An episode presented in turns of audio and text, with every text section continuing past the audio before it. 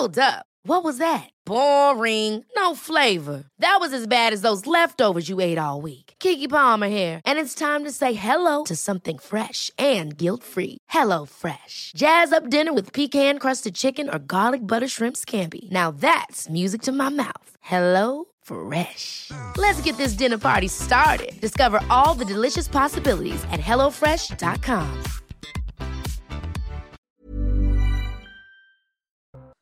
Bonjour, aujourd'hui dans la santé expliquée à ma fille, je répondrai aux questions de Sacha sur le goût. Et vous verrez, c'est un sens absolument étonnant dont dépend tout notre équilibre nutritionnel et donc notre santé. Puis le docteur Martin Blachier nous dévoilera un des effets secondaires des vaccins contre le Covid. Il nous expliquera aussi d'où viennent ces sensations, vous savez, de, de déjà-vu ou de fantômes derrière nous. Et enfin, il nous le dira s'il faut se méfier ou non des faux sucres.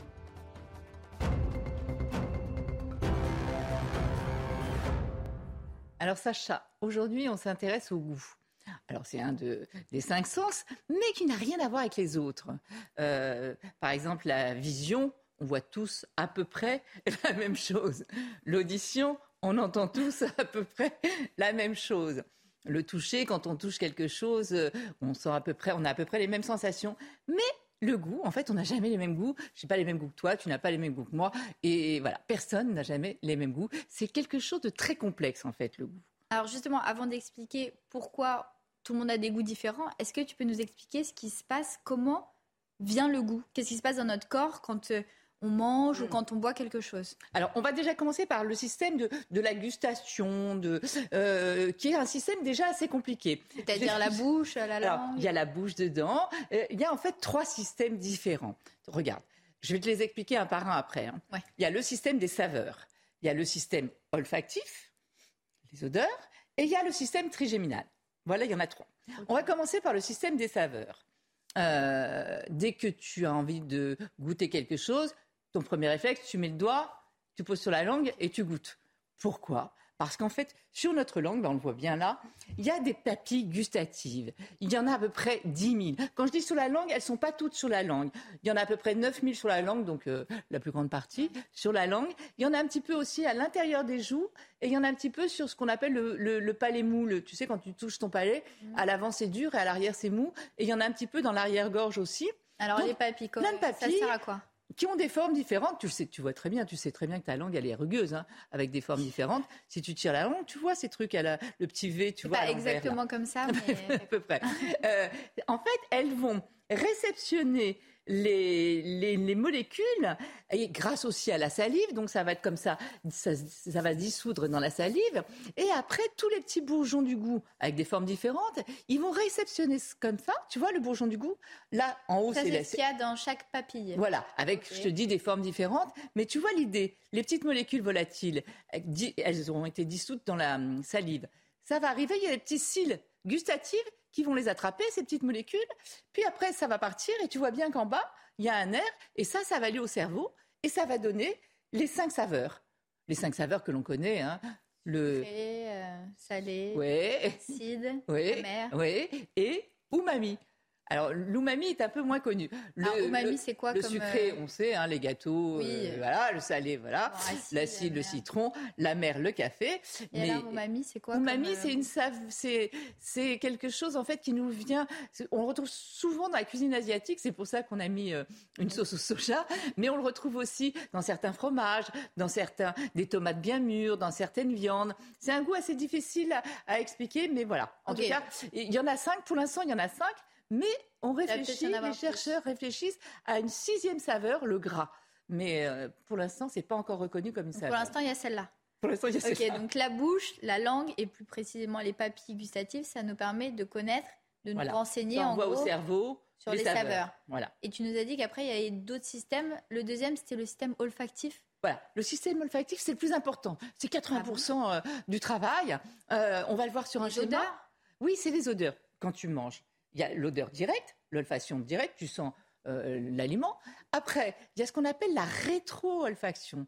Et ça, c'est très important. Tu vois, le, le schéma rouge, c'est la rétro-olfaction. C'est-à-dire, ce qui est dans la bouche, C'est l'odeur En de ce qu'il y a dans la bouche. oui, il y a les petites molécules qui vont remonter à l'arrière et qui vont arriver, tu vois, ce bulbe olfactif là en vert, avec plein de petits cils vibratiles qui vont capter comme ça les molécules qui arrivent et qui après, n'oublions pas que tout ça, ça va à chaque fois au cerveau. Hein. Euh, et donc, ils vont aller informer le cerveau sur les odeurs.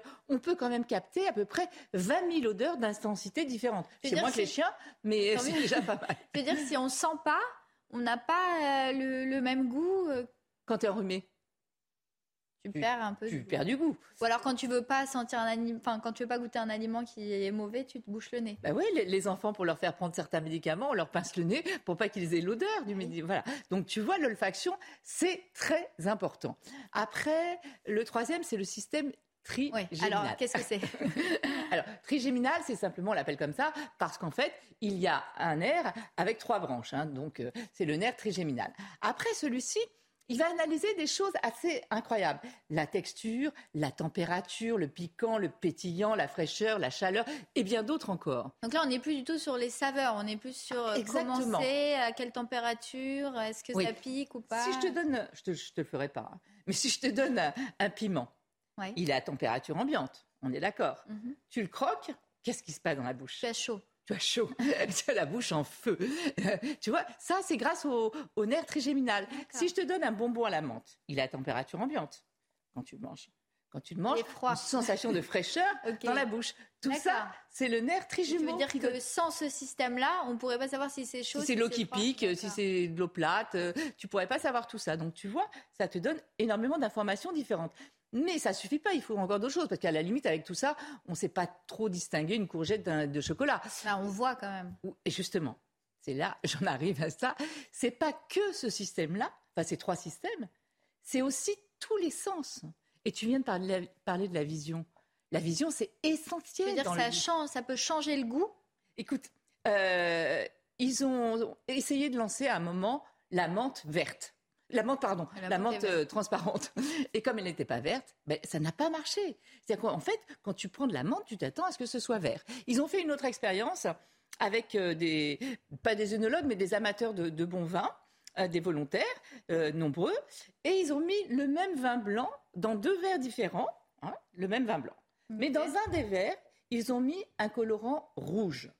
Donc, même le vin était le même, hein, et le colorant était neutre. du vin rouge, voilà. avec le goût du vin blanc. Mais le, colorant était totalement neutre, ne changeait pas le goût. Hein. Eh bien, les volontaires ont exprimé le vocabulaire du vin blanc pour le vin blanc et le vocabulaire du vin rouge, ils pensaient que c'était du vin rouge. C'est-à-dire que c'est même la vision, elle arrive même à leurrer complètement notre cerveau. Si je te sers une pizza avec une pâte verte, tu vas vouloir la manger ou pas? Non. C'est pour ça que c'est important la présentation de ce qu'on mange, etc. Donc il y a la vue. Assiettes. On a vu, il y avait l'odeur qui avait une importance énorme et les autres sens aussi. Louis, euh, le bah, toucher.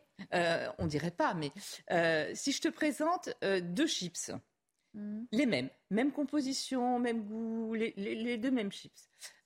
une qui va être molle et l'autre qui va être croquante forcément, tu apprécieras la croquante. Tu vas dire, tiens, celle-ci, elle est meilleure que l'autre. Alors que c'est la même, même composition. Donc tu vois, tous les sens comptent. C'est pas simplement ni les saveurs, ni le goût, euh, ni tout ça. Mais alors comment ça se fait qu'on ait quand même tous des goûts différents, alors que bon, euh, la vue, on voit tous la même chose, euh, l'odeur, on a quasiment tous la même mmh. odeur. Pourquoi on n'a pas les mêmes goûts alors? Parce qu'il n'y a pas que ça. Il y a tout Il n'y a pas que les papilles, euh, le nerf et l'odeur. C'est pour ça que je te disais que c'est tellement complexe le goût.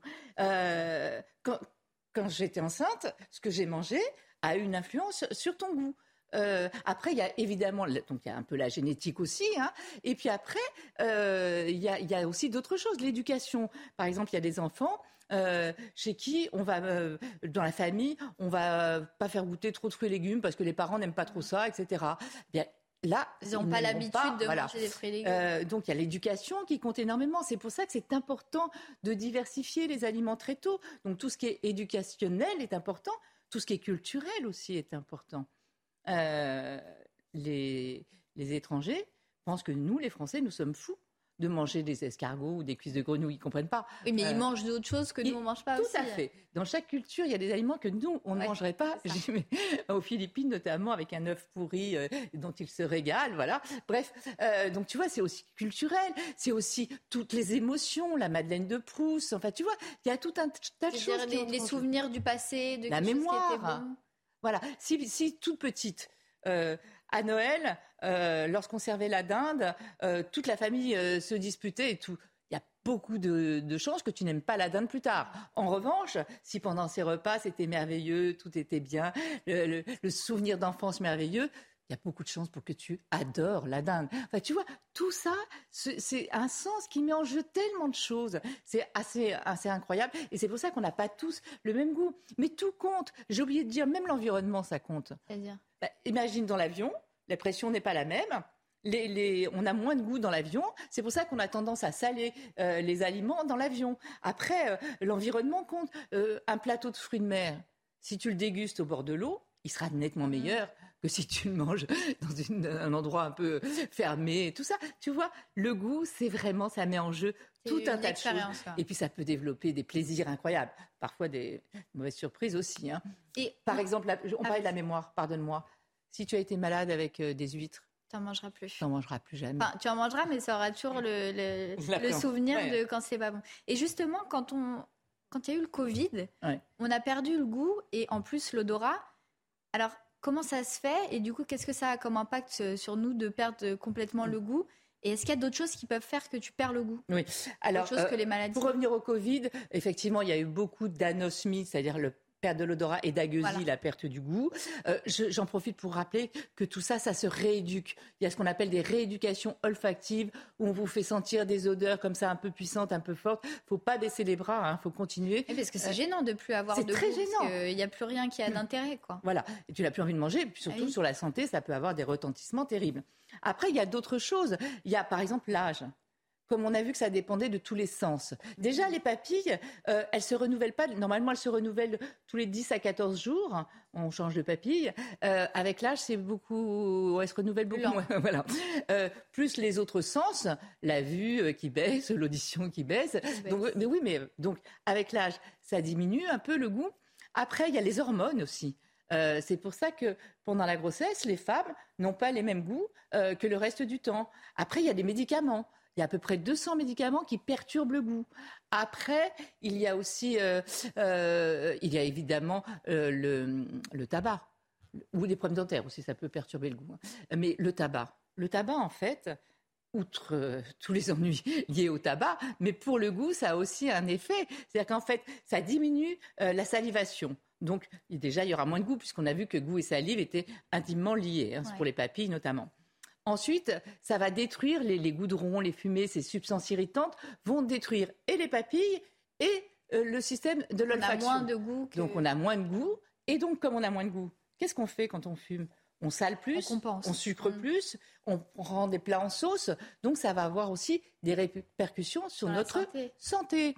Donc on le voit, le goût, c'est quelque chose d'incroyable, qui est chacun, personne n'a les mêmes goûts que quelqu'un d'autre parce que c'est lié à ton enfance, c'est lié à ton histoire, c'est lié à ta culture, c'est lié au fait aussi d'avoir diversifié très tôt, d'où l'importance réellement de diversifier tôt l'alimentation des enfants, de faire des jolies présentations. De, de, tout manger, c'est mieux pour la santé aussi. Si oui. on mange jamais de fruits et légumes, par exemple, c'est pas bon. Mais voilà, si tu manges jamais de fruits et légumes, pas de vitamines, donc des problèmes de santé. On a même eu des retours de scorbut, le manque de vitamine C, qui sont arrivés chez les gens qui ne mangeaient plus de fruits et de légumes. Donc l'importance absolument de manger tout. N'hésitez pas à faire aller vos enfants aussi euh, dans d'autres, euh, parce que dans chaque famille on mange différemment, voire dans d'autres pays. C'est important d'avoir une alimentation diversifiée pour notre santé. Voilà ce qu'on pouvait dire pour le goût, tu vois. C'est pas un sens comme les autres c'est un sens qui a du sens quand même.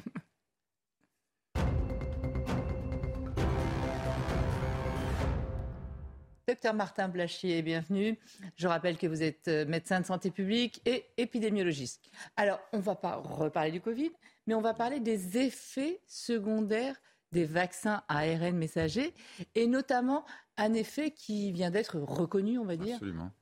Absolument, les troubles menstruels euh, chez les femmes euh, on vient d'être reconnus par l'agence européenne sur la base de données qui ont été compilées par l'agence française du médicament, l'ANSM, euh, où en fait il y avait eu un premier travail qui avait consisté à demander aux femmes qui avaient déclaré des règles inhabituelles après les injections, euh, les deux injections des vaccins RN messager Covid. Et donc en fait, il y a un certain nombre de femmes, plus de 3000 femmes, qui ont reporté des modifications de leur cycle menstruel suite notamment la deuxième injection euh, du vaccin Covid. Et donc ces données ont été analysées par les experts euh, de la NSM. Et donc c'est sur la base de ces données que l'Agence européenne mm. du médicament a demandé aux laboratoires Pfizer et Moderna qui commercialisent ces deux vaccins ARN messagers de mettre dans les effets indésirables notables et où il y a une imputabilité confirmée entre le vaccin et les troubles menstruels. Et donc aujourd'hui, c'est reconnu avec les myocardies, qui était le premier effet indésirable notable qui avait été reconnu. Les, les, inflammations. Les inflammations au niveau du cœur chez les jeunes hommes. Du muscle cardiaque. Maintenant, chez les femmes jeunes, il y a effectivement ces troubles menstruels. Donc de quoi parle-t-on? On parle de cycles qui ont une durée, euh, des saignements qui ont une durée et une intensité qui sont inhabituelles, donc plus que d'habitude, qui peuvent être ou pas associés à des douleurs. Euh, qui vont être augmentées, plus importantes que d'habitude. Et c'est des symptômes qui peuvent durer de quelques jours, quelques semaines, jusqu'à six mois chez les femmes qui ont gardé les symptômes depuis plus longtemps. Donc il y a une étude qui a été faite évidemment, mais ça continue d'être surveillé par l'agence française et l'agence européenne. Donc le, lien d'imputabilité a été euh, prouvé.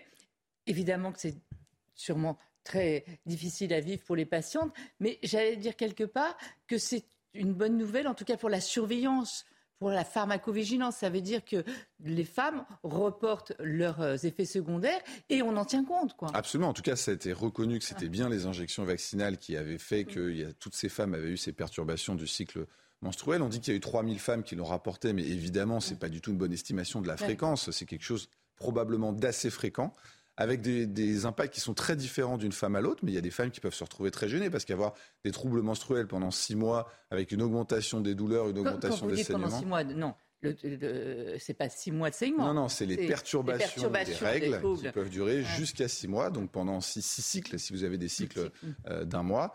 Et donc, ce que conseille la NSM, c'est évidemment d'aller consulter euh, le médecin. Chez beaucoup de femmes, ça a pris fin après un certain délai après, après ces injections-là. Et donc, c'est quelque chose évidemment qui concerne toutes les patientes euh, mm. euh, au niveau européen. Alors, il y a une question qu'on entend souvent, c'est est-ce que ça aura un impact potentiel sur la fertilité mm. Évidemment, c'est une question qu'on peut se poser. Pour l'instant, l'observation des cas, mais évidemment, on n'a pas assez de mm. recul, euh, ne laisse pas penser qu'il y aurait un impact sur la fertilité. quand vous dites ne laisse pas penser, c'est plus que ça. Pour l'instant, il n'y a aucun... Pour l'instant, il n'y a aucun euh, signal de baisse de la fertilité mm. chez les femmes qui mm. ont été euh, infectées, mais on a très peu de données. Donc mm. pour l'instant, il n'y a rien qui laisse penser ça. Euh, mais on ne peut pas être à 100% certain et dire il n'y a aucun impact. D'accord. Mais on n'a pas, en revanche, on n'a pas la raison, on ne sait pas pourquoi, chez certaines femmes, ça produit euh, une augmentation de l'intensité, de la durée euh, de, des saignements menstruels. Il y a des pistes sur des pistes notamment inflammatoires euh, qui mm. font que une augmentation de l'inflammation corporelle pourrait faire qu'il y ait une petite perturbation sur hormonale au niveau des, des règles mm. chez les femmes, mais je ne connais pas exactement le mécanisme. Mm. C'est quelque chose qui évidemment va être va être creusé. Et puis dans les myocardites, c'est-à-dire ces inflammations du cœur, on était déjà sur des processus inflammatoires. Donc dans les deux cas, il semble que ce processus inflammatoire, chez les gens jeunes, euh, ait un retentissement, euh, soit au niveau du cœur, chez certains jeunes hommes, on parle de 1 sur 7500 à peu près dans les dernières données qu'on a, et puis ces troubles menstruels où on n'a pas une bonne idée pour l'instant de la fréquence, on sait simplement qu'il y a une vraie imputabilité. D'accord. Un autre sujet, rien à voir. Euh, cette sensation de déjà vu. Alors c'était Halloween il n'y a pas longtemps, euh, de fantômes. Euh, racontez-nous un petit peu à quoi c'est dû. Oui, tout à fait. Je voulais revenir sur ça parce qu'il y a eu les fêtes d'Halloween et euh, je trouve ça intéressant cette sensation qu'il y a quelqu'un d'autre, qu'il y a une présence, qu'il y a un esprit dans un lieu. C'est intéressant mais inquiétant. C'est intéressant mais inquiétant. Mais donc il y a des scientifiques qui se sont penchés sur ces phénomènes un petit peu paranormaux et qui ont regardé notamment ce qui se passait au niveau du cerveau. Et ce qui est intéressant, c'est qu'il semble qu'il y ait une zone bien identifiée dans le cerveau qui, quand elle est stimulée, vous donne ce, sentiment finalement d'une présence alors qu'il n'y en a pas. On part mm. du postulat qu'il n'y en a pas, évidemment. Et donc, en fait, ce qu'ils se sont rendus compte, c'est que c'est probablement une espèce de perturbation d'interprétation d'un signal sur des gens qui sont dans un état un peu particulier. Parce qu'en fait, c'est une sensation que vous pouvez avoir quand vous êtes extrêmement fatigué, ou quand vous êtes isolé, mm. ou quand vous avez pris certains psychotropes. Et donc, dans ces moments-là, certains signaux qui sont difficiles à, à interpréter pour le cerveau peuvent être perçus comme une sensation paranormale, mm. une présence alors qu'il n'y a pas de présence. Ça veut dire quoi? Ça veut dire qu'on a une hypersensibilité euh, neuronale, électrique euh Exactement. En mm. fait, euh, votre, votre cerveau est un petit peu excité par ces différents facteurs-là. Mm. il y a un signal, il y a, il y a une perception que vous n'arrivez pas à bien comprendre. Vos sens perçoivent quelque chose, mais vous n'arrivez pas à interpréter. Mm. Et donc, du coup, votre cerveau, quelque part, va imaginer. Euh, parce Qu'il y a un que- fantôme qu'il y a derrière. un fantôme aussi Et en plus, parce quand qu'il vous y a allez dans un une maison hantée ou exactement, exactement. là- Plus vous êtes dans des circonstances qui vous laissent penser qu'il y aura peut-être un fantôme, plus votre cerveau va faire cette espèce d'interprétation. Et le, la sensation de déjà vu, euh, tiens, je- mais là j'y suis déjà allé, je l'ai déjà vécu, c'est la même chose? Alors la sensation de déjà vu, on l'a pratiquement tous Oui. euh, eu. C'est soit une conversation, soit un lieu où on a l'impression d'être dé- déjà venu. Alors ça, ce Même serait... une scène où on a l'impression de la revivre. Tout à fait. Ce serait un trouble en fait de la communication entre les, les deux lobes de Ah. votre cerveau, de- entre Les les, deux deux hémisphères. Effectivement, et qui pourrait être provoqué par certaines circonstances un peu particulières, notamment quand effectivement il y a une ressemblance entre une situation euh, que vous avez vue Et la le- situation actuelle. Et là, il y a une espèce de bug. Et donc, vous avez l'impression de revivre quelque chose que vous avez déjà vu, alors qu'en fait, c'était différent. Encore un autre sujet pour terminer, ce qu'on appelle les faux sucres. Alors ça fait des années qu'on en parle, est-ce que c'est bon ou est-ce que c'est mauvais pour notre santé? Alors oui, ces édulcorants de synthèse, ces faux sucres, euh, ce qu'on a dans les, euh, dans les chewing-gums par exemple, sans sucre, ce qu'on va avoir dans le Coca Light, dans le Coca Zéro, dans, On- on tout- va voir dans où on tous ces trouve. sodas qui Ouais. se disent euh, sans sucre, dans certains bonbons, eh bien, il y a de plus en plus d'études qui essayent de chercher si elles ont un effet sur notre santé. Mm. Alors, a priori, on pourrait penser que c'est un effet bénéfique, parce que ça va baisser notre consommation Voilà. Mm. de sucre. Or, on sait qu'il ne faut pas consommer trop de sucre. On sait qu'il ne faut pas consommer plus de 25 ou 30 grammes de sucre par jour. C'est finalement Ça fait quoi 25-30 grammes? Ça fait deux yaourts aux fruits, Mm. ça fait un verre de jus de fruits et ça fait moins qu'une canette de soda pas light. Donc Ouais. l'objectif au début de ces édulcorants de synthèse, de ce faux sucre, c'était de consommer moins de sucre. Mais il s'avère que la consommation d'une trop grosse quantité de faux sucre serait associée à des choses qui sont proches des complications qu'on peut avoir quand on consomme du sucre. Alors pas nécessairement autant, mais cette étude française qui avait déjà montré potentiellement une association avec certains cancers montrerait que ces faux sucres peuvent abîmer les vaisseaux également et entraîner des infarctus et des accidents vasculaires cérébraux, ce qui sont les conséquences du sucre pour ce coup vraiment démontré.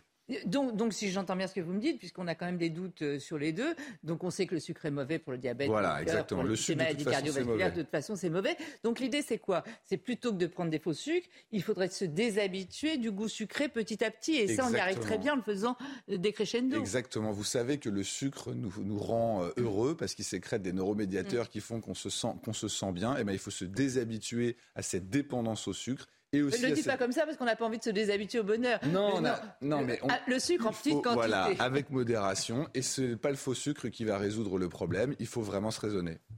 Merci beaucoup, docteur Blacher. Merci pour tous ces conseils.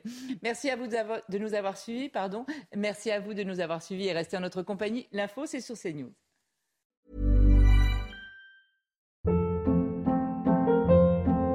Hold up. What was that? Boring. No flavor. That was as bad as those leftovers you ate all week. Kiki Palmer here, and it's time to say hello to something fresh and guilt-free. Hello Fresh. Jazz up dinner with pecan-crusted chicken or garlic butter shrimp scampi. Now that's music to my mouth. Hello Fresh. Let's get this dinner party started. Discover all the delicious possibilities at hellofresh.com.